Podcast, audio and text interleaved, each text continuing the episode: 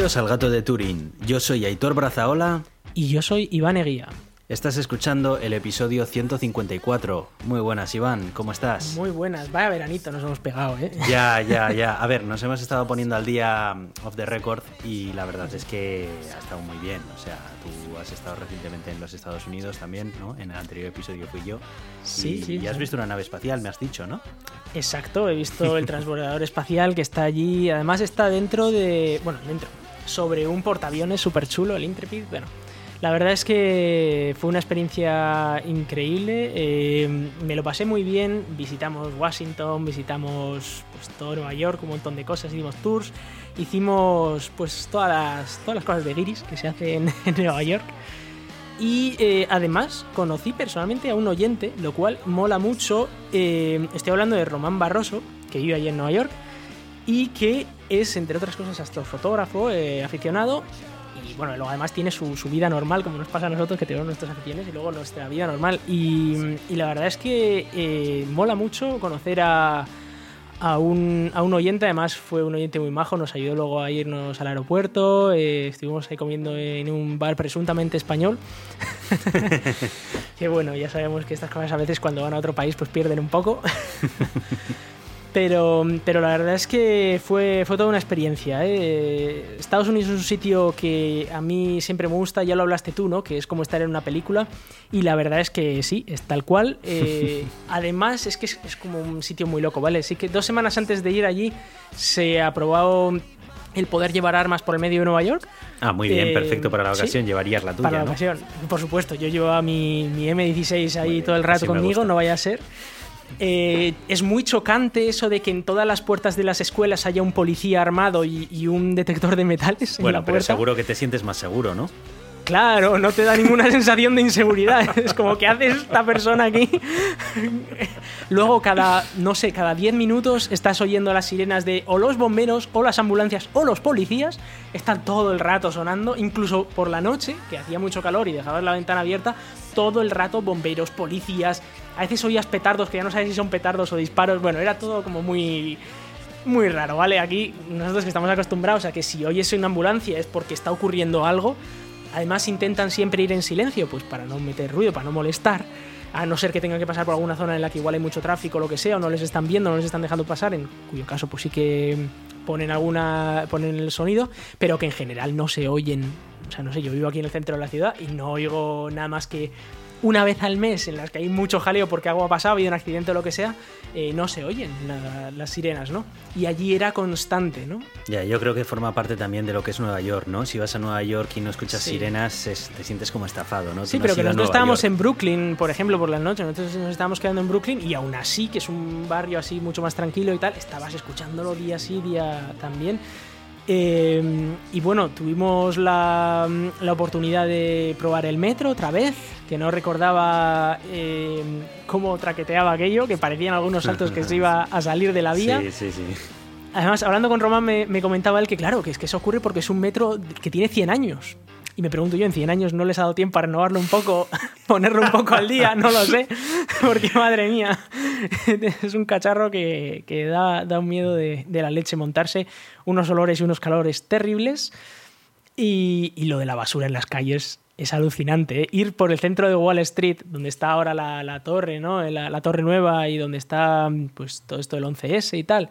encontrarte montañas de basura de 2 metros de alto y 10 metros de largo lleno Buah. de bolsas y bolsas de basura, porque claro, es domingo y entonces el domingo hay que sacar todas las bolsas y tirarlas por el medio de la calle. O sea, había un coche aparcado al lado y las bolsas de basura eran más altas y más largas que, que lo que ocupaba el coche. Bueno, unos olores. Son cosas que mía. cuesta entender para Sí. un europeo, ¿eh? La verdad es, Es que no. imposible. Eh, algo que me pasó en la, en la casa donde nos quedamos, nos quedamos en un Airbnb y nos dicen, bueno, eh, aquí reciclamos, ¿eh? Tenemos eh, papel y cartón y lo demás.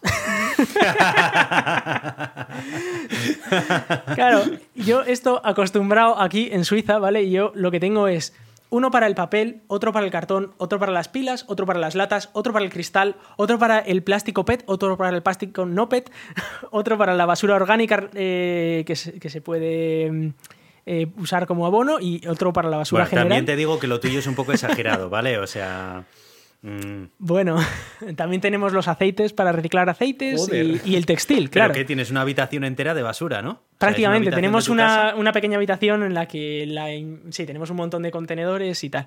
Y cuando no estás tirando una bolsa, estás tirando otra, ¿no? O sea, que siempre tienes una bolsa que tirar mientras estás en casa. Bueno, se intenta llevarlo todo a la vez porque si no, es- eh, está el día de ir a la de Chetegui, ¿no? En este caso, y llevarte Sí. todos los estos. Pero es verdad que aquí se reciclan muchas más cosas que dos, ¿no? Y, nada, pues la verdad es que fue, fue toda una experiencia. Eh, visitamos sitios que no habíamos visitado contigo y además nos tocó eh, el 4 de julio allí. Así que fuimos a ver el concurso de perritos calientes de Nathans y cómo la ganadora se, pudió- se pudo meter 47 perritos calientes en eh, 10 minutos. Bravo. Y el ganador del concurso de bebidas se metió eh, un. No sé cuánto era eso, pero como dos litros de, de limonada especial de Nathans en 10 segundos, más o menos. Y. Héroes mm, nacionales. Sí, nosotros luego fuimos y nos tomamos un perrito cada uno con una limonada de esas de las grandes entre los dos. un perrito y una limonada entre los dos. Sí, sí. Perdedores, y- nos daba vergüenza. Bueno, la verdad es que, a ver, es verdad que no es, no te, no te llenas con eso, ¿no? Y además la limonada, yo no sé qué tiene, tiene tanta azúcar, yo creo, que, que entra como si nada. Y, y yo me bebí un litro, además hacía mucho calor, ¿no? Imagínate, 37 grados, ni una sombra, eh, mucha humedad. Yo me bebí el litro de limonada y, y como si no, como si no entrara nada, ¿no? Ya. y pa, pa, pa, pa, pa, y, y se veía muy rápido. No en 10 segundos, pero en plan en 5 minutos, ¿vale? O 10.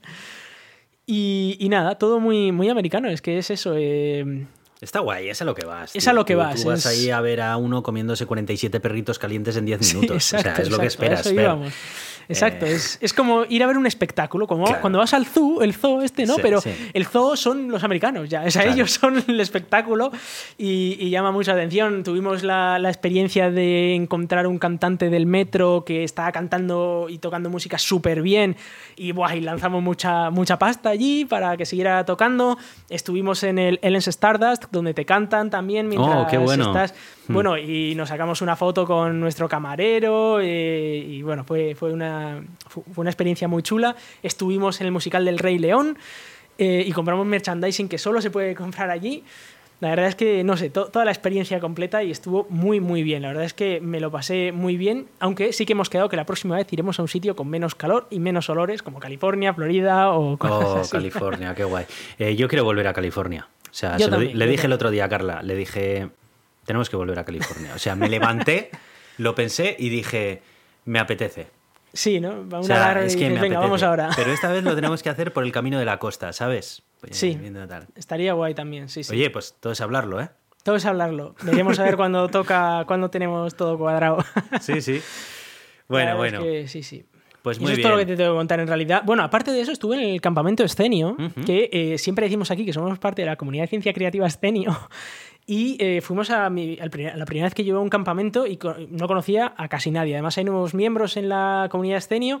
Y bueno, estuvo muy bien porque pude conocer a un montón de gente, un montón de divulgadores científicos, eh, alguno tecnológico también.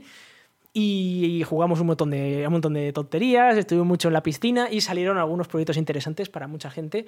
De hecho, yo me he metido en, en alguna comisión de, de estas internas de, de Escenio, así que oye, Sí, puede ¿eh? ser toda, toda una aventura, a ver qué tal.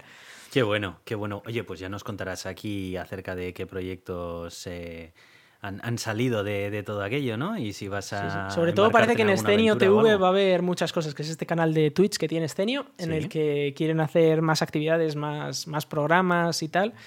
Eh, y oye, la verdad es que está, está bastante guay. Qué bien, qué bien. No, la verdad que es una pasada que existan comunidades como la de Escenio y todo lo que organizan alrededor de ella. Eh, bueno, pues yo, a, a pesar de que no suelo participar activamente, pero yo lo veo desde fuera y la verdad que me parece que, que está súper bien que, que se organicen todas esas actividades alrededor de la ciencia y demás. Me parece algo súper enriquecedor. O sea que, muy bien. Bueno, pues eh, yo estuve en la Euskal Encounter este año, después de los dos años de pandemia, luego hicieron una edición pero como muy flojita en la que había que llevar mascarilla y no sé qué, entonces tampoco fui. Pero bueno, este año ya tenía muchas ganas y volví a recuperar un poco el espíritu de lo que es eh, hacerla, recoger el ordenador, meterlo de nuevo en la caja, el monitor, no sé qué, echarlo todo al maletero del coche, llegar allí, montarlo, reencontrarte con un montón de caras que hace tiempo que no ves y la verdad es que lo disfruté un montón. Era algo que tenía muchísimas ganas de recuperar. Y fue un placer volver a disfrutar de ese ambiente nocturno que se forma todos los días por la noche cuando estemos allí. Y bueno, pues todas las charlas y todas las conferencias que hacen también en el Open Gune. Eh, pues la sensación otra vez que tengo yo de estar en un ciber jugando con amigos, uno al lado del otro también, volver a recuperar eso. La verdad es que lo disfruté como un enano. Este, este año no pasé allí la noche. Otros años sí que lo solía hacer, pero, pero bueno, la vida cambia y al final pues tampoco me lo he podido, tampoco podía permitirme el, lujo de pasar la noche allí, pero bueno, aún así yo lo disfruté un montón. Si te soy sincero, hasta noche en falta las duchas, ¿sabes? O sea... eso de ducharte en tu propia casa. Tiene su gracia, ¿no? Tiene su gracia, sí. Que no te encuentras un ñordo igual. Sí, sí. sí o sea, tiene, tiene cosas que, bueno, pues dices, pues a lo mejor está hasta, está mejor, pero bueno, muy bien.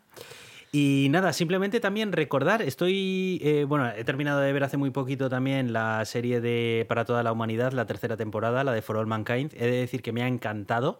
Es una temporada en la que se centran en Marte y es una locura porque están compitiendo al mismo tiempo Roscosmos, la NASA y una agencia americana privada, que no voy a decir que es SpaceX porque no se llama SpaceX, pero es en plan de esto no es SpaceX, guiño, guiño, codazo, codazo, ¿sabes, no? Sí, sí, sí. Y está súper, súper bien, la verdad. Este, este, esta temporada me ha parecido súper buena. O sea, que yo creo que yo creo que a los oyentes de este programa les va a encantar. Y no sé si tú al final tú no la has visto, ¿no? ¿O qué? Todavía no. De hecho, ahora estamos viendo en casa eh, la, serie Manifest. Estamos todavía en la primera temporada. Es de Netflix también. Y creo que tiene ya tres temporadas. Em, es, digamos, una serie, no sé, para aquellos que hayan visto los 4400, tiene mucho que ver con, con esa serie en, cuanto a misterios, eh, temas de, viajes en el tiempo y esas cosas. Está muy, está muy bien hasta donde voy yo, eh, ya veremos a dónde llega, porque a veces me parece un poco ñoña. Yo soy muy de darle caña a la parte científica, a la parte de misterio, y a veces es verdad que peca un poco de esas cosas que les gusta a todo el resto de la humanidad. Mm. pero, pero la verdad es que tiene también esa parte de misterio que echaba yo de menos un poco en una serie porque Stranger Things está bien, pero aparte de Stranger Things no ha salido nada así de mucho misterio en, mucho tiempo, de este misterio sobrenatural y este tipo de cosas, ¿no?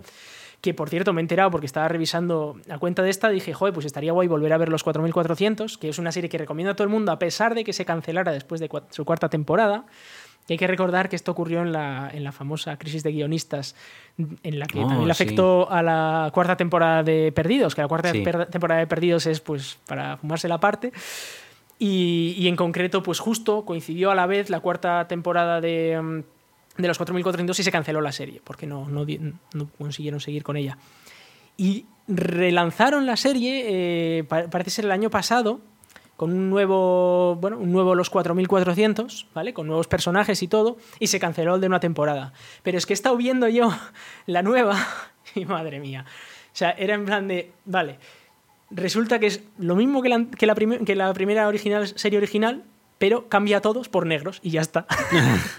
hay que ser inclusivo, ya claro, Hay que ser inclusivo, así que como en la primera había solo dos o tres que eran de, color de piel negra, en esta había que poner que todos eran de color de piel negra, excepto uno o dos que eran blancos. Como decía Elon Musk, el virus woke. sí. Lo que pasa es que me llama la atención porque luego... Eh, claro, luego no, no, tiene el punch que, tiene, que tuvo la primera serie, porque puedes hacerlo con actores de la raza que te dé la gana y que esté muy bien. Pero la verdad es que yo echaba mucho de menos que, por ejemplo, en la serie original, pues había una, niña pequeña y además que se había quedado sin sus padres, no sé qué, y tenía toda esa historia detrás de una niña pequeña que era muy relevante una niña pequeña cis blanca. Sí, efectivamente, lamentablemente era una niña pequeña cis blanca. y, en este caso, por ejemplo, no han metido, ni siquiera han metido una niña pequeña eh, que sea trans negra, ¿vale? O sea, que digo, bueno, que lo podrían haber hecho, pero no. Y, y pierde mucho porque gran parte de la serie estaba alrededor de esa niña, también alrededor de, otras, eh, de otros personajes que no habían incluido en la nueva serie y pues tuvieron que cancelarla porque no la había ni Dios, básicamente. Es como la idea original está, pero te faltan los personajes. Y una cosa muy chula que tenía los 4400 eran sus personajes. Independientemente de su raza, una vez más, digo. Pero, pero que, puedes haber hecho personajes muy buenos también para la nueva serie. Y yo la verdad que la serie esta que estás comentando yo no la conozco, ¿eh? No, la de los 4400 no, No tenía ni idea de ella. O sea, eh, la estoy Pues- buscando ahora porque estás hablando bastante bien de ella. No sé, igual Sí, le sí, sí, un ojo, muy buena. verdad. Compitió con Perdidos en su momento y, y la verdad es que era en su momento una de las grandes series. Eh, yo creo que no está al Jolín, nivel de en- Perdidos. En Film Affinity la, la tienen hecha polvo, vamos, un 2,5 sobre 10 la han puesto en Film bueno, Affinity. en IMDb, pero esa que es la nueva o la antigua. 2021. Claro, es la nueva. Ah, vale, o sea que hay una antigua. vale, claro, claro, vale, la, vale. dos- la de 2004 es la, la creo que es 2004, me parece. Es la, la original, la que a mí realmente me gustó mucho. Mm, vale, y competía de tú a tú con Perdidos. Es verdad que a mí Perdidos me parece que es mejor serie eh, globalmente. Tiene una historia quizás mejor trabajada, pero esta estaba compitiendo de tú a tú con Perdidos. Oye, pues me la voy a anotar. Sí, sí. Es una pena sí, que ya te digo, se cancela después de la cuarta y te, que- te deja un poco porque no hicieron un final. Entonces te deja un poco como, buah, me gustaría ver la quinta, ¿sabes? Con, con un cliffhanger. Pero bueno, es, eh, es, el, el pazo que. El, bueno, lo que hay que pagar, ¿no? Sí. Por este tipo de series un poco más antiguas. Muy bien. Bueno, pues eh, si te parece, vamos a cerrar aquí la introducción, dar los métodos de contacto y empezamos con el contenido de este episodio. Pues sí, como siempre, os recordamos que podéis contactar con nosotros en Twitter, en arroba el gato de Turing, o por correo electrónico en contacto arroba elgatodeturing.com. Además, tenemos página en Facebook que es facebook.com barra el gato de Turing. Además, tenemos eh, a Euska Digital que nos patrocina eh, dejándonos hostear los audios y nos podéis escuchar en Evox, Apple Podcast, Google Podcast, Spotify, Amazon Music y un montón de otros sitios que beben de estas fuentes. Además, salimos en la radio Euska Digital los martes a las 7 de la tarde y pertenecemos a la comunidad de ciencia creativa Escenio, que a su vez pertenece a la Cátedra de Cultura Científica de la UPV. Yo soy Aitor, arroba cronosnhz en Twitter. Y yo soy Iván, arroba Racican en Twitter. Vamos con las noticias. Bueno, pues la primera noticia que, he traído, que salió, bueno, sa- salió hace unas semanas o así, pero la verdad es que me pareció muy interesante porque me pareció algo que es una buena práctica y estaría bien adoptarlo en, en España. Eh, estoy hablando de que Francia va a obligar a poder darse de baja de cualquier contrato con un máximo de tres clics.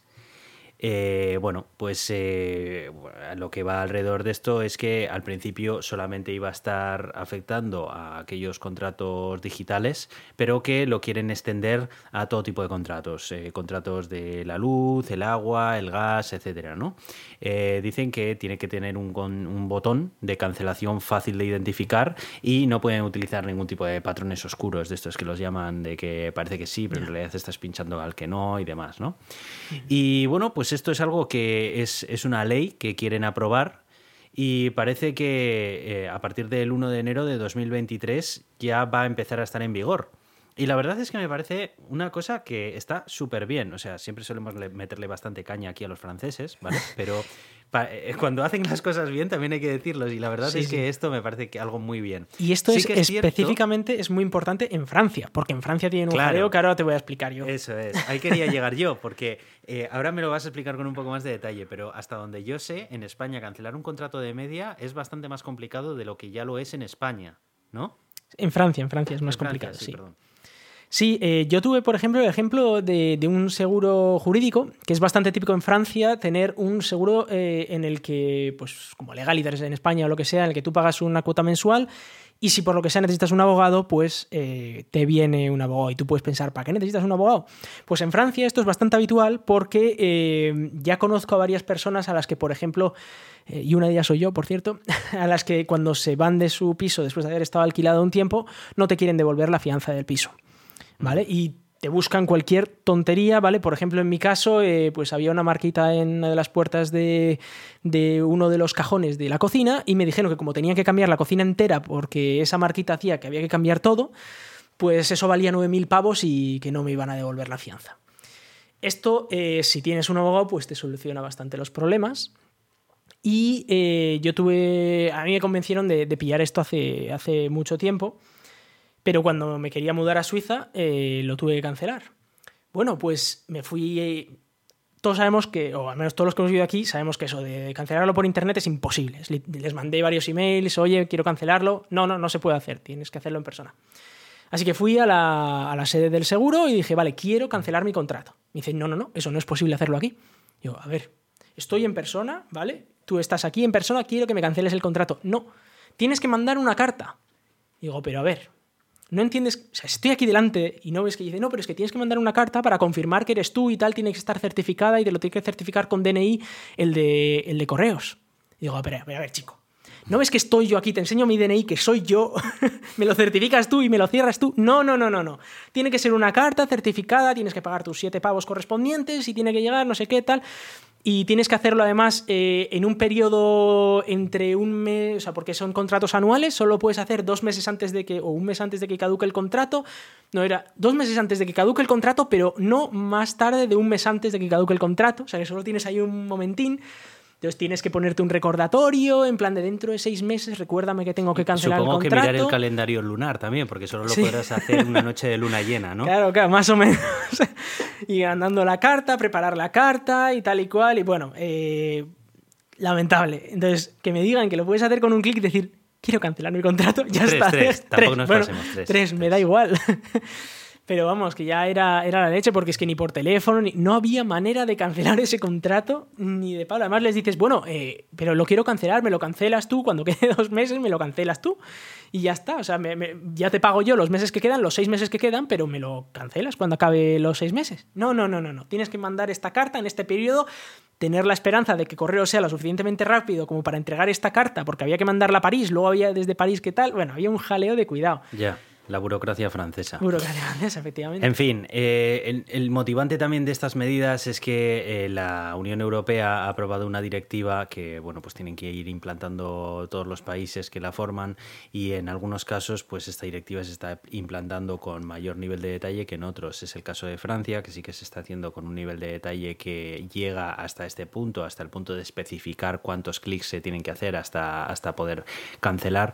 Eh, pero bueno, en España, pues sí que el 28 de mayo de, de este mismo año, pues sí que ha entrado en vigor eh, la transposición de esta directiva europea, que sí que se hicieron unos cambios en los plazos del derecho de desistimiento y nuevas obligaciones en cuanto a contratos de suministro de contenidos y servicios digitales, pero no ha llegado más allí, no ha llegado al nivel que, que ha llegado en Francia. Pero bueno, en, este España algo muy relevante que ha venido con todas estas leyes es el hecho de que te tenga que eh, responder una persona cuando tú llames atención al cliente, que tenga que haber una manera de llegar ¿Ah, sí? hasta una No persona. sabía. y eso es muy importante porque en España es muy típico que empiezas a llamar y te coge un robot y no hay manera de conseguir hablar con una persona para algo que no sea muy normal, en plan de, vale, sí, altas, bajas notificaciones, pero si yo lo que quiero es algo específico o algo tal, no hay manera de hablar con un ser humano que, que te, que te responda. Entonces ahora han obligado que, al- que sí te puede responder un robot, ¿vale? Pero que navegando por esos menús de pulse 1, pulso 3, al final eh, llegues a hablar con una persona y siempre hay al menos una persona disponible para, para hablar. Además, no sé, creo que hay un máximo de tiempo de espera y cosas así. Es decir, que, que ha mejorado bastante y eso está mejorando mucho. Mucho vino también a cuenta de estas protestas que hubo también con los bancos, que había sobre todo muchas personas eh, en zonas rurales que no tenían bancos cerca y que además no tenían manera de contactar con, con personas eh, con, del banco. Y además en Eso estas es zonas terrible. rurales la edad media es bastante avanzada que muchas veces las nuevas tecnologías no las controlas. Porque a ti te dicen que no puedes ir a la oficina y dices, bueno, pues hago la transferencia con el móvil, no me pasa nada pero eh, que se lo digan a una persona de 80 años que lleva toda su vida en su pueblo de 300 habitantes y le han quitado el cajero incluso que tenían en el pueblo y viene un, cajero portátil móvil una vez a la semana para que todos puedan sacar dinero, pues eh, claro, es una situación un poco extrema, claro. Y este tipo de cosas están mejorando bastante, por suerte. Vaya. Bueno, pues, eh, pues sí, menos mal, avanzamos a una sociedad en la que cada vez dependes de más servicios externos y el poder moverte de un servicio a otro pues es cada vez más importante y, y estas cosas está bien, que estén reguladas y que no te puedan chulear como quieran. Para no necesitar un servicio también de asesoría jurídica como tenías que tener contratado tú, o sea que... Sí, sí, sí, sí, sí. en fin. Bueno, pues eh, saltamos de Francia a nuestro queridísimo telescopio James Webb porque recientemente ha liberado nuevas imágenes acerca de eh, las observaciones que está llevando a cabo. Y en esta última liberación de imágenes que ha hecho, ha sacado un par de ellas del planeta Júpiter, en el que se puede ver con un nivel de detalle asombroso todo lo que son las auroras boreales que están arriba, tal. Eh, luego también se ha hecho un mapeo de esta fotografía en el espectro del infrarrojo, que recordemos que es cómo funciona nuestro James Webb, para eh, simular qué colores tendría este, esta fotografía dentro de lo que sería el espectro de la luz visible. Y se puede observar perfectamente la mancha de, Júpiter, eh, que tiene un color más, más blanco de lo que se esperaba. Y, bueno, luego además también, bueno, pues eh, han estado desarrollando un poco acerca de cómo, cómo han estado haciendo esta transposición de colores y demás. Y señalan, por ejemplo, pues que parece que tiene una altura muy, muy, muy grande este, esta, esta mancha por el color blanco que tiene. Y, bueno, pues es, es muy curioso de ver pues todos los detalles que alcanza a distinguir un telescopio como James Webb que ve en esta banda y hecho, mm, digamos, ese tecnicolor que hacían con las películas antiguas, ¿no? Y, puesto dentro del espectro de la luz visible. Es una pasada. La verdad es que a mí me han encantado las fotos, me parecen chulísimas. Y bueno, pues os las enlazamos también aquí en el artículo del podcast para que le echéis un ojo vosotros también. También te digo una cosa, Editor, esto para uno de Bilbao pues, le parecerá bastante habitual, porque tú en Bilbao miras para arriba y ya lo ves. Sí, hombre, claro. Lo que pasa es que, bueno, pues aquí te lo pintan de otros colores y te hace gracia, ¿no? Pero yo qué sé. Por cierto, una curiosidad. Yo estuve en la Casa Blanca el mismo día que revelaron las primeras imágenes de James Webb desde la Casa Blanca. Apenas, oh, de hecho, lo revelaron un par de horas después de que me fuera yo de ahí. Estaba Biden ahí. Y estaba Biden ahí. Qué bueno, qué bueno. Sí, sí. La verdad es que estuvo bastante guay.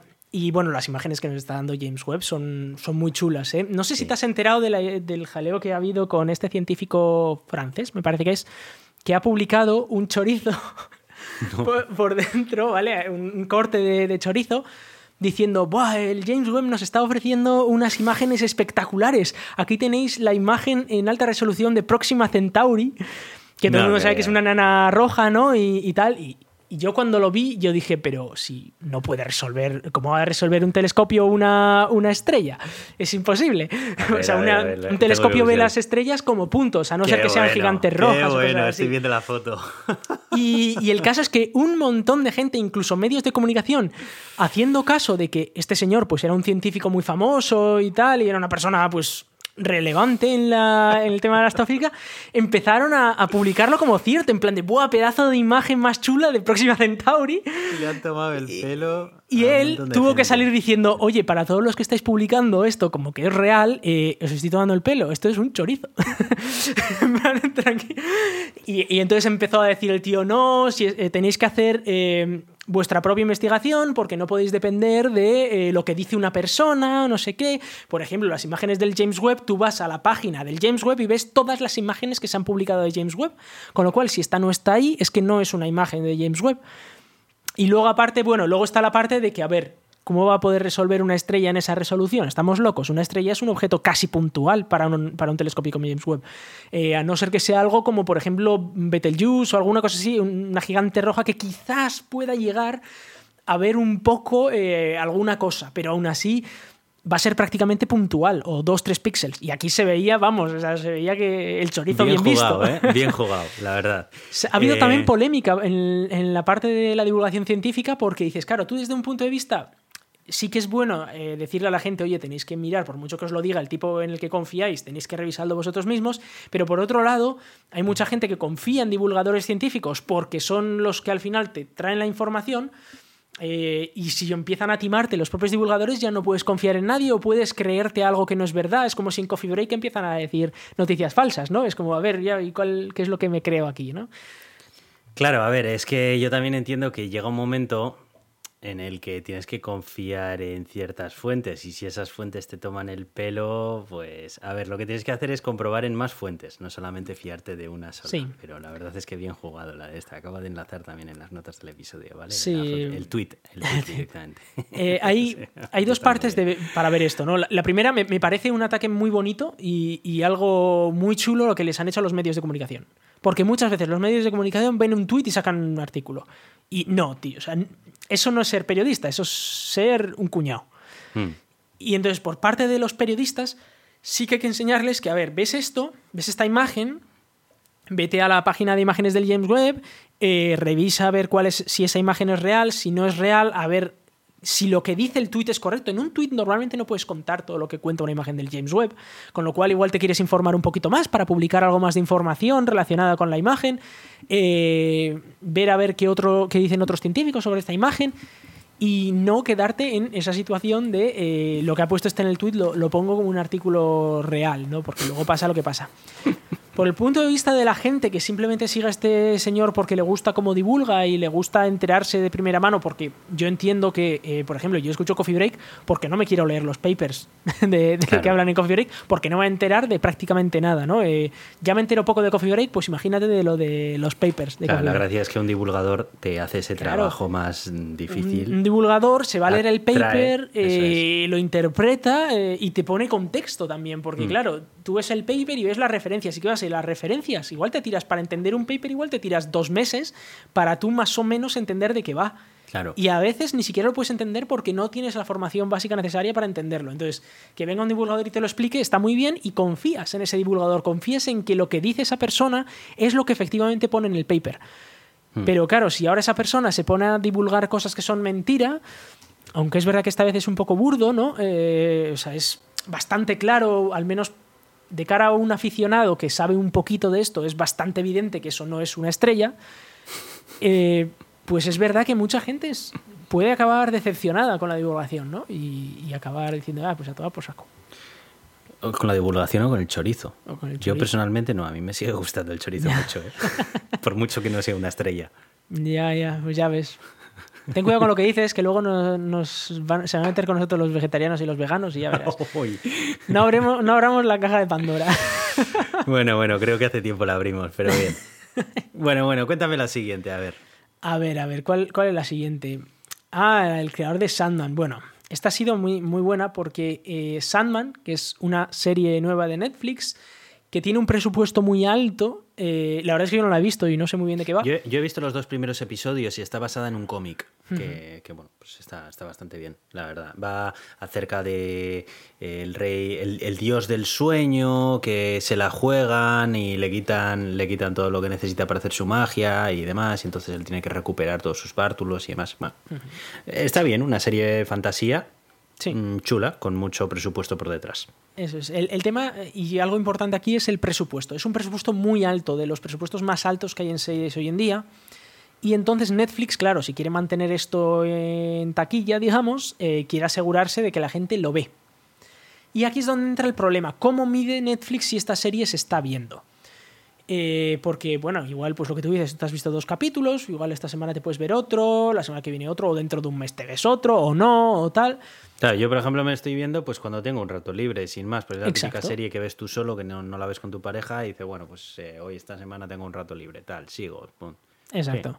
Son cosas que vas viendo, bueno, al menos yo, yo tal y como veo la tele, es con mucha pachorra. Es en- porque ya eso de meterme ahora, eh, como en su día me llega a meter 19 horas seguidas de ver una serie, No ya tengo no lo tiempo hago. seguido. No, no lo tengo. o sea, No tengo no. 19 horas de Exacto. seguido como para estar delante de la tele viéndola. Exacto. Y, y que hay otras cosas en la vida, ahora en el momento en el que ya tienes pues, pareja, tienes trabajo, tienes tal, no tienes tiempo para estas cosas, para ver esto.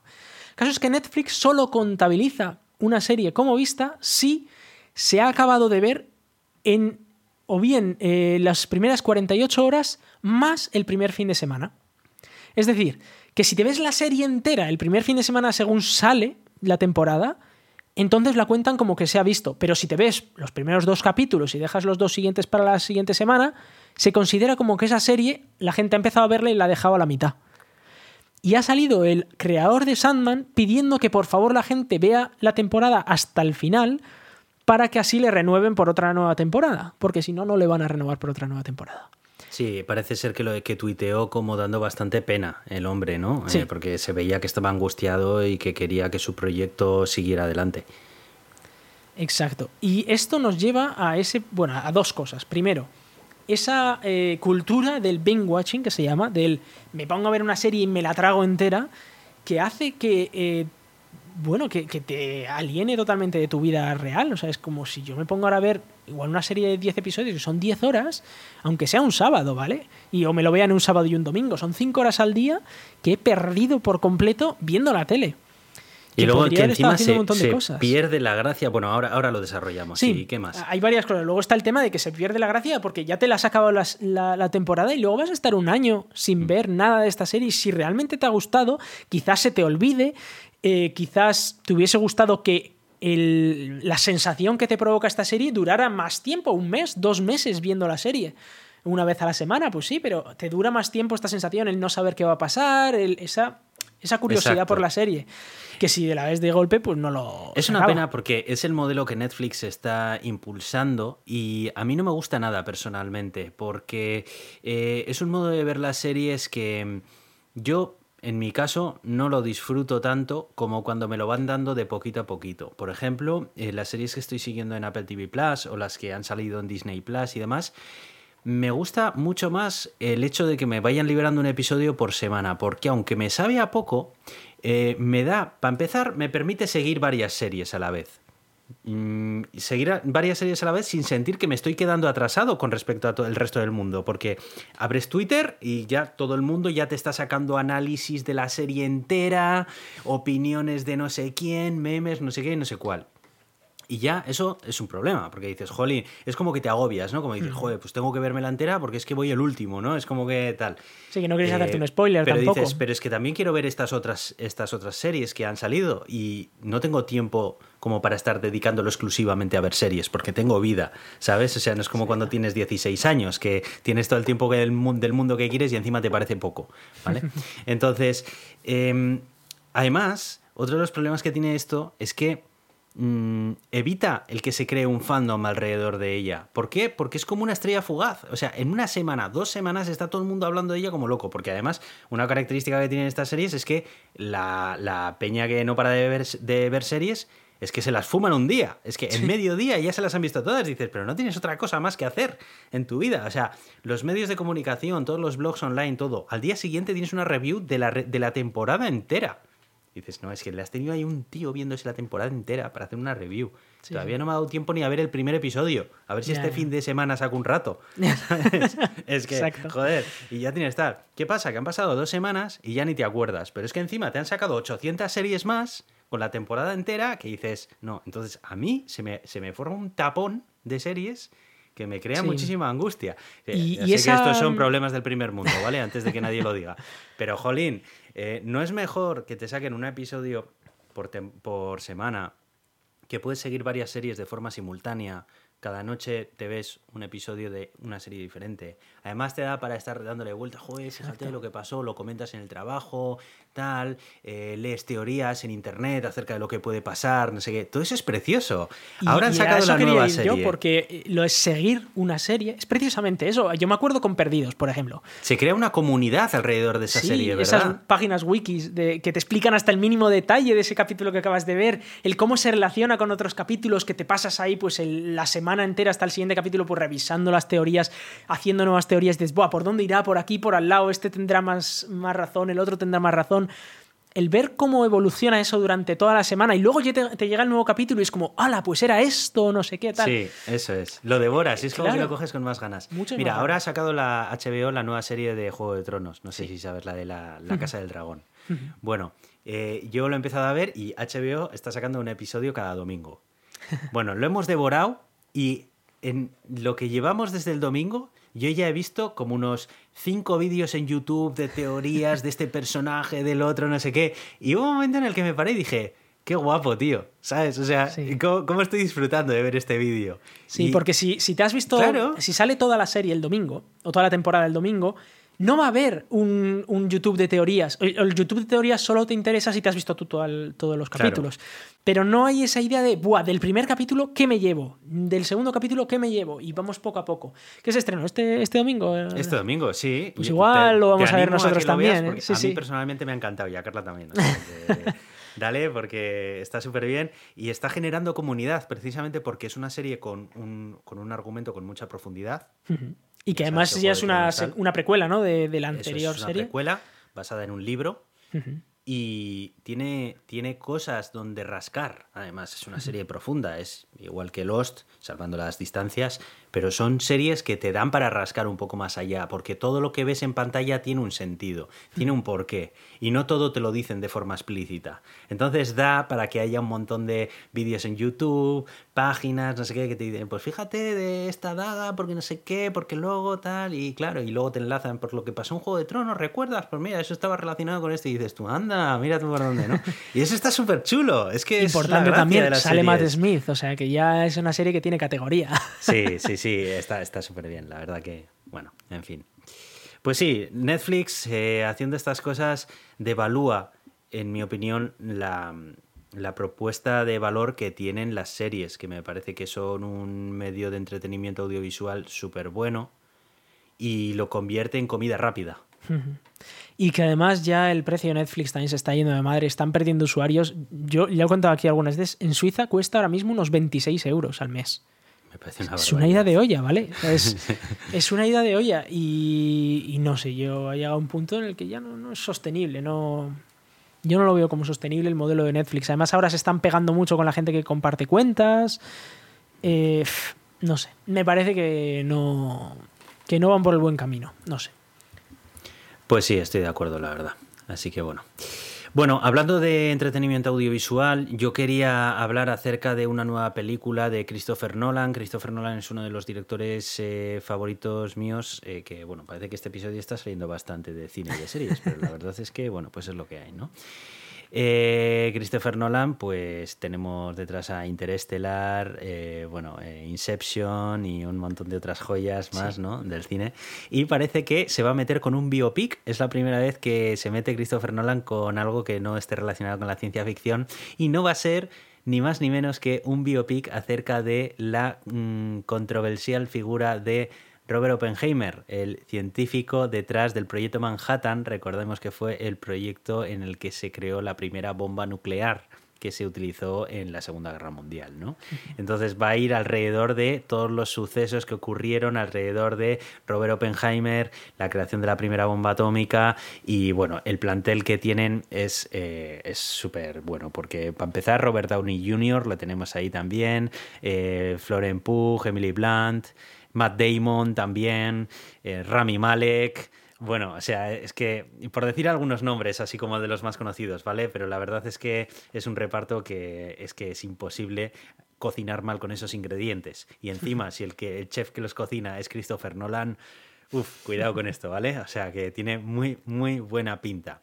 Ha salido ya el primer tráiler, es un teaser más que un tráiler, ya os lo digo, pero os recomiendo que lo veáis porque tiene muy buena pinta. Y pues bueno, parece ser que nos va a tocar esperar, porque me parece que hasta, hasta julio de 2023 no va a salir. Pero Esto bueno, es mala gente, ¿eh? publicarlo un año antes. Prefiero que se cocinen despacio y que salgan bien y poder disfrutar de una muy buena película cuando salga. Mm. Así que bueno, no sé. ¿La verás? ¿Tendrás ganas? Hombre, la verdad es que la figura de Oppenheimer siempre ha sido algo interesante. Eh, además, se han malinterpretado muchas veces o se ha hablado de muchas maneras sobre él. Eh, está, la, famosa frase ¿no? de, que se había convertido en el destructor de mundos y tal, ¿no? Eh, que él mismo dijo, porque la verdad es que se, parece que se, arrepintió bastante de la creación de la bomba nuclear, pero en realidad tampoco tenía mucha más opción en Estados Unidos porque la, bomba nuclear iba a llegar. O sea, ya se sabía cómo se construye una bomba nuclear teóricamente desde hacía ya varios años. Y por supuesto, hoy en día todo el mundo sabe cómo hacer una bomba nuclear. Nadie puede hacerla porque no tenemos la tecnología para hacerla, ¿no? Pero, pero todo el mundo sabe cómo se hace una bomba nuclear. Pero en aquel momento, las grandes potencias, todas tenían la teoría para cómo hacer la bomba nuclear, pero ninguna había conseguido tener la tecnología. Y, le pusieron a Oppenheimer eh, como líder porque era una de las personas que mejor entendía la tecnología, o la, física detrás de, las bombas nucleares y, con un equipo de, científicos para ponerse, por ejemplo, a crear plutonio, a, bueno, a sacar uranio enriquecido y demás para luego crear esas bombas nucleares con la idea primero además de parar la guerra también, de parar la guerra mundial eh, que se estaba yendo muy de madre y además con ese, con ese movimiento geopolítico que hizo eh, Estados Unidos porque la Unión Soviética iba a atacar eh, Japón, iba a invadir Japón. y eh, Estados Unidos estaba un poco a la carrera de eh, que no querían que Japón se convirtiera en comunista, porque si la Unión Soviética entraba en Japón, Japón iba a ser conquistado por la Unión Soviética y se iba a convertir en una zona comunista. Entonces ahí fue cuando Estados Unidos dijo mejor que se rinda Japón ahora para que así Rusia eh, o la Unión Soviética no pueda entrar en, en Japón y, convertirla en comunista. Entonces la única manera de acabar rápidamente con la guerra que se le ocurrió fue esto. Eh, luego lo vendieron como nada, era para salvar millones de vidas y tal. No, o sea, esto era por un tema geopolítico de intentar quedarse ellos con Japón. Luego ellos mandaron el plan Marshall este a Japón de manera que eh, Japón estuviera en deuda con ellos, básicamente, y Japón se convirtiera en un vasallo de Estados Unidos. Esto es tema geopolítico todo, ¿no? Pero bueno, la verdad es que eh, es una figura interesante, muy interesante, la de Robert Oppenheimer que me interesa bastante, me interesa también bastante todo el proyecto Manhattan y todo esto fueron unos momentos llamativos de la sí, a mí me, llama mucho la atención, la verdad es que es una parte de la historia que siempre me ha, siempre me ha parecido llamativa y que, y que está guay, así que no sé. Y cambia un poco los, las típicas películas de la Segunda Guerra Mundial, que ya estamos de, de películas de la Segunda Guerra Mundial hasta arriba igual, y esto es algo un poco diferente, es verdad que es la misma época, eh, acaba en una bomba en la Segunda Guerra Mundial, ¿no? Pero pero tiene un trasfondo diferente, un trasfondo un poco diferente. Esperemos que también lo haga desde ese punto de vista eh, Nolan, ¿no? Pero veremos a ver. Muy bien, bueno, pues nada, simplemente aparte de comentar que, tenemos esa película que va a llegar en 2023 y tenemos muchas ganas de verla, eh, un par de notas para que no se nos olviden próximas. Eh, el día 29, lunes que viene, es la primera fecha de lanzamiento de la misión Artemis 1. Recordamos, Artemis 1 es, eh, las, son las nuevas misiones que, tiene la, NASA para volver de nuevo a la Luna y poder establecer pues, una, una estación espacial, Gateway, allí y se va a poner de mm, tres, cuatro, bueno, las tres primeras están definidas, todavía no se ha definido las siguientes, pero bueno, en las tres primeras recordemos que consistirán en orbitar a la Luna sin ninguna tripulación, que será esta primera misión que se va a lanzar. El cohete que se va a utilizar es el cohete SLS, es un cohete enorme. Eh, que tú lo pudiste ver además en persona, este mismo cohete. Efectivamente, casi tan grande como los Saturno V de la era Apolo y la verdad es que va a ser un auténtico espectáculo ver despegar un edificio de ese tamaño. De hecho, es casi tan grande, pero tiene una extensión preparada para dentro de unos años que lo va a hacer más grande ya que el Saturno V. Eso es. Entonces, este primer vuelo va a ser sin tripulación. El segundo vuelo, la segunda misión Artemis, será con tripulación, pero no pisarán la Luna, harán, digamos, digamos, el mismo rodeo que están haciendo aquí, esta misma, eh, esta misma órbita lunar, pero sin pisar la Luna. Y ya en la tercera, ya sí, ya pisarán la Luna y además se verán ayudados de nuestro querido amigo Elon Musk con eh, su nave Starship como módulo lunar. Y bueno, eso será ya un espectáculo, lo mires como lo mires. O sea que. Si ocurre finalmente, sí. Muy emocionado de poder volver a vivir. Eh, bueno, volver a vivir no, porque yo no, la he, no he vivido la, la primera vez que se, se pisó la Luna. Así que para mí va a ser la primera vez, y estoy seguro de que tanto para mí como para muchos que estéis escuchando, en la que, bueno, pues vamos a ver. Todos los que tengan menos de 50 y no sé cuántos años, ¿no? ¿Cuánto fue? En el 69. Pues todos los que tengan menos de 53 no han vivido la otra, que es mucha gente. Estad muy atentos a los canales oficiales de la NASA para ver si finalmente se va a hacer este lanzamiento el día 29. Todo apunta a que sí, pero bueno, ya sabemos cómo funcionan los lanzamientos, que si la meteorología dice que no, pues es que no. Y habrá que hacerlo en otra ventana diferente. Importante detalle sobre esto es que, eh, bueno, primero, la, la fecha prevista para el alunizaje es en 2025 eh, que nada, es en tres años, en teoría. Es verdad que Trump lo quería hacer en 2024, eh, pero era imposible. 2025 aún así es muy sorprendentemente pronto, ya veremos si no se retrasa otra vez, que sería lo normal. Y otro detalle es que este, hace una semana o así se han publicado también los 13 lugares candidatos para el aterrizaje de esta misión, la de 2025. Y eh, lo llamativo es que está en, bueno, primero es en el Polo Sur, como ya se esperaba, la idea es estar en una zona en la que es plenamente de día, todo el rato de día, de manera que puedas poner unos paneles solares y alimentar eh, la electricidad sin ningún problema, y que esté muy cerquita en el borde de unas zonas que están todo el rato de noche, eh, en los cráteres, y allí, de allí sacar agua con la idea de eso, de hacer una base allí, sacar agua de las zonas que están permanentemente de noche y sacar luz de las zonas que están permanentemente de día. Te tienes que ver For All Mankind porque es que... y eh, algo llamativo es que China quiere también ir al Polo Sur. Y algunas de las zonas que China tiene planteadas para aproximadamente 2025 aterrizar son muy cercanas a las de Estados Unidos. Eh, aunque ellos irían primero con robots y cosas así, ya veríamos a ver si podrían llevar eh, misiones tripuladas. El caso es que se, se, abre un momento bastante interesante de que el que llegue primero a la Luna, el que aterrice primero en la Luna entre China y Estados Unidos, se lleva la zona en la que aterriza. Para ellos, porque se consideraría muy peligroso aterrizar en el polo, en esa zona del polo sur, en esas zonas tan pequeñas, porque es lo que te digo, es una zona justo entre la noche, eh, entre la plena noche y pleno día. Entonces no, no tienes un margen de 100 kilómetros, ¿vale? Tienes un margen de nada, de unos pocos metros en los que Claro. puedes aterrizar.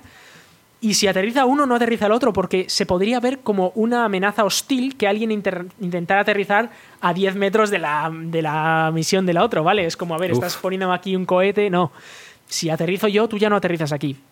Entonces, quizás aterrizajes de las misiones chinas pudieran cambiar eh, el objetivo principal de la misión estadounidense. Así que va a haber una nueva carrera espacial en la que el que llegue primero se, lleve, se lleva el terreno. Y esto va a ser muy interesante, porque la NASA también va a, mazar- va a mandar un montón de sondas no tripuladas a la Luna en estos años para eh, cartografiar, para llevar allí provisiones y para llevar allí todo lo necesario para ese aterrizaje en 2025.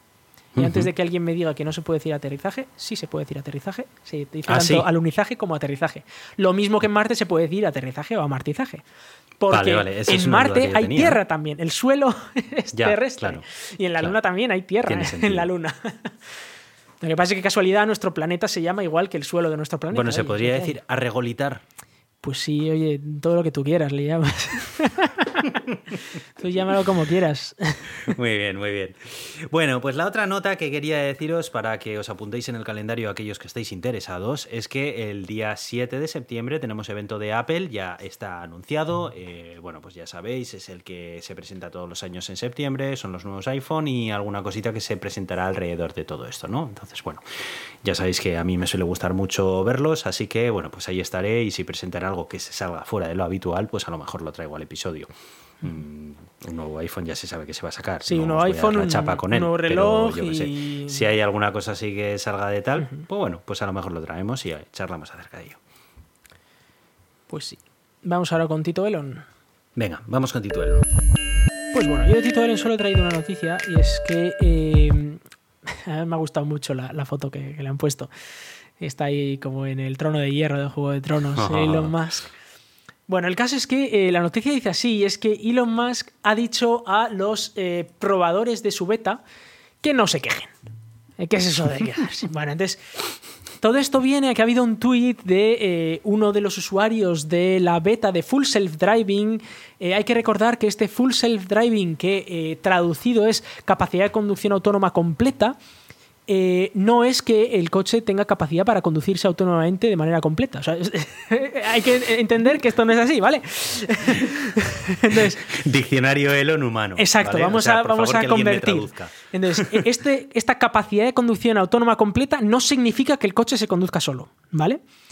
Eh, a pesar de que eh, si tú miras en el diccionario significa eso, pero no, no significa eso. Entonces, aquellos que en 2016 ya pagaron sus eh, 8.000 pavos o 7.000 pavos por tener esto, todavía no pueden usarlo. En Europa, además, se ve que va a ser ilegal durante muchos años más. Además, eh, en Estados Unidos están haciendo una, una versión beta, una prueba beta, que la idea es que eh, aquellos que la usen pues reporten los fallos a, Tesla para que Tesla los pueda arreglar. Pero aún así, eh, a pesar de que sea una beta de esta conducción autónoma completa, sigue siendo un nivel 2. O sea, el coche no se puede confiar para nada en él. De hecho, sacaba, eh, sacaban hace poco en Electrek un vídeo de cómo con esta nueva beta, de hecho, iban por, un, por una carretera así de montaña y parecía que iba todo bien, pero después de 12 minutos va el coche y de repente intenta tirarse por un acantilado. Después de 12 Madre minutos de hacer todo perfectamente bien, que claro, si tú llevas 12 minutos con una conducción autónoma y te re- es muy habitual, es muy normal que te relajes. Es como, bueno, ya llevo 12 minutos Claro, por esta carretera, ya voy tranquilo. Pues de repente, después de 12 minutos, se le va la olla y decide tirarte por el barranco. Y Madre por suerte eh, iba todo el rato el tipo con las manos en el volante y dio un volantazo rápido para no caerse por el barranco. Pero es que además era una carretera que estaba girando hacia la dere- derecha y de repente el coche decide girar hacia la izquierda. Con lo cual te iba eh, directamente por el barranco. Madre mía, madre mía. El caso es que eh, este, este probador de la beta, ¿vale? Es una beta abierta en la que tú te puedes inscribir para probarlo, eh, que se llama James Locke. Lo estaba probando y bueno, ha dicho, esta última beta, que se llama la 10.69, eh, mm, la estoy probando y todavía estoy teniendo que intervenir mucho con el coche. O sea, que todavía no se conduce solo, que estoy teniendo que intervenir yo muchísimas veces. Todavía le queda mucho trabajo por hacer. Eh, y, bueno, dice que eh, parece ser que se están centrando demasiado en, un tipo de conducción, pero no en otra y tal. Elon Musk lo que le ha dicho es, eh, la 10.69 es una versión limitada precisamente por, por una razón, y es que es una versión beta. Eh, por favor, no, no pidáis que se os incluyan las versiones beta y luego encima protestéis. Es decir, que les está diciendo a toda esta gente que lleva ya seis años desde que, desde que se gastó miles y miles y miles de euros en un coche que presuntamente se iba a con- conducir solo, que no protesten porque eh, la versión beta de esta conducción autónoma eh, va como el culo. ¿Vale? Eso, aquellos que lo pueden probar, que están en Estados Unidos y que eh, en Estados Unidos, pues bueno, se supone que se pueden probar estas cosas que son potencialmente mortales. En Europa Es ni que si coña. lo piensas bien, estás probando la beta de un sistema de conducción. Sí. De un coche que circula por carreteras, donde hay más personas, seres vivos. Sí, sí, ¿Vale? sí, sí, o sea, es que si lo piensas bien, es una locura que se permita esto. Sí, sí, sí, Pero bueno, Esto en Europa es impensable, esto, que me parece que me parece una locura y estoy mm, muy contento de que en Europa no se permita. Eh, Elon Musk, lo, que, lo mejor que podría hacer con estas cosas es callarse. O sea, tío, mm, es verdad lo que dice. El tío, pues ya está, está probando la beta de tu producto, que debería haber salido ya hace tiempo, Hace seis años. y está comentando lo que ha visto. Pues es que es verdad. Que te fastidia y lo que sea, lo entiendo. Hay que recordar, Pero cállate. hay O que sea, recordar que en 2016, o al menos en 2017, en 2017 seguro, se decía que para finales de año de 2017, el coche iba a poder conducir autónomamente, sin supervisión, en cruces, semáforos, eh, conducción por, por vías de, de calle, etcétera. Estamos en 2022 y eso ni se vislumbra, al menos en Europa, ni de palo. Y hay otras empresas, como por ejemplo Mercedes, que ya está sacando eh, paquetes de conducción autónoma en las que la propia Mercedes se hace responsable de un posible accidente y de todos los gastos que conlleve un accidente. Mientras que Tesla, incluso con esta beta no sé qué, sigue diciendo que la responsabilidad es del usuario y ya está. Y que tú tienes que estar atento a tu coche porque ellos no van a tener ninguna responsabilidad sobre esto. Encima, eh, parece ser que ya la próxima semana van a subir el precio de este paquete de 12.000 dólares a 15.000 dólares. Madre mía. Esto es algo que tienes que pagar además de los 50 y pico mil dólares que cuesta el coche porque hay que recordar que Elon Musk dijo que iba a sacar un coche por 35 mil dólares y ni de palos. Vale, eso. Además, sube, está subiendo aproximadamente unos mil dólares cada tres meses el coche, ¿vale? Jesús. Todos los tres meses sube unos mil dólares. De hecho, en Estados Unidos hay, una, hay un tema y es que es más caro el coche de segunda mano que de primera mano, porque el coche de segunda mano lo puedes tener ya y el de primera mano tienes una lista de espera de al menos un año. Madre mía. Entonces hay un montón de gente comprando coches de primera mano, pero en plan te- te compras dos o tres coches que te van a llegar dentro de un año, con la idea de dentro de un año, según te lleguen, venderlos por más precio del que los has comprado. Y, y ganar ese dinero. De hecho, yo he visto que ahora mismo, igual hasta podría yo vender mi coche más caro de lo que lo compré. Lo cual me llama muchísimo la atención. Eh, nada, mercado de segunda mano, chavales. Porque claro, como sube de precio, sea, eh, eh, lo normal es que los coches bajen de precio, ¿no? Pero este coche cada vez es más caro comprarlo de fábrica. Además te tarda un año en llegar, pues igual lo puedes comprar más barato que de fábrica y tenerlo instantáneamente. Y es un coche que tiene tres años como el mío, por ejemplo, con un montón de kilómetros, pero a mí me sale a cuenta porque igual gano, gano dinero o me sale al mismo precio más o menos que el que yo lo compré. Con lo cual eh, es muy llamativo y además el tío protesta diciendo, oye, pero ¿por qué, ¿por qué protestas? Si pues es una versión beta y tal. Y tío, tío. o sea, es una versión beta que tú mismo dijiste que iba a estar funcionando hace ya cinco años. Con lo cual, eh, en fin. También he conocido a algunos compañeros míos que han tenido muchos problemas con su Tesla, eh, de, de haberles dejado tirado el coche. Bueno, a ver, esto te puede pasar con cualquier coche, ¿no? De que te deja tirado por lo que sea. Y que Tesla te, di- eh, eh, te diga que tienes que ir a- a- al taller más cercano y que ellos te dan un coche de sustitución, pero solo dos o tres días, pero claro, tú igual estás de vacaciones dos semanas y necesitas un coche de sustitución más tiempo. Igual tú te vas de, de viaje haciendo un road trip de estos, ¿no? Por ahí. Y no, tienes que volver al taller en dos días para que te vuelvan a dar tu coche, pero tú igual ya querías estar a 500 kilómetros de allí. Bueno, en fin, que se está portando a veces bastante mal Tesla con, con estas, con estas situaciones. Y encima protestando, si es que es, es la leche, ¿no? En fin, Elon desatado ya, ya la estamos viendo últimamente. Bueno, en fin, con todo el tema de Twitter también deplorable. todo Bueno, está lo que está ocurriendo con Twitter, pero es que... Ya hablaremos de eso. Porque, ¿Has visto lo que ha pasado esta semana? Que ha salido hablando un el máximo responsable de seguridad de Twitter, que le echaron de la empresa en enero o febrero, diciendo que eh, tienen un jaleo montado en Twitter, que incluso podría haber espías rusos dentro de la empresa de Twitter como trabajadores.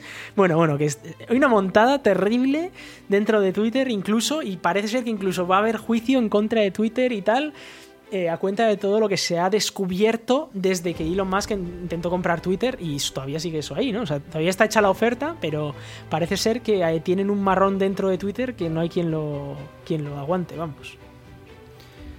En fin. Bueno, pues, pues nada, aquí vamos a dejar este episodio después de las vacaciones de verano. Y nada, ha sido un placer. Yo tenía muchísimas ganas de volver a grabar, de volver a comentar estas noticias que han estado ocurriendo durante estos meses y las siguientes que van a ir viniendo durante los próximos, porque recordamos que empieza el curso lectivo y con el curso lectivo le acompañan todos los lanzamientos y todas las novedades y todo. O sea que va a ser muy entretenido. Nada más, muchísimas gracias por estar ahí, por seguir suscritos y por escucharnos y nos vemos en el próximo episodio. Nos vemos.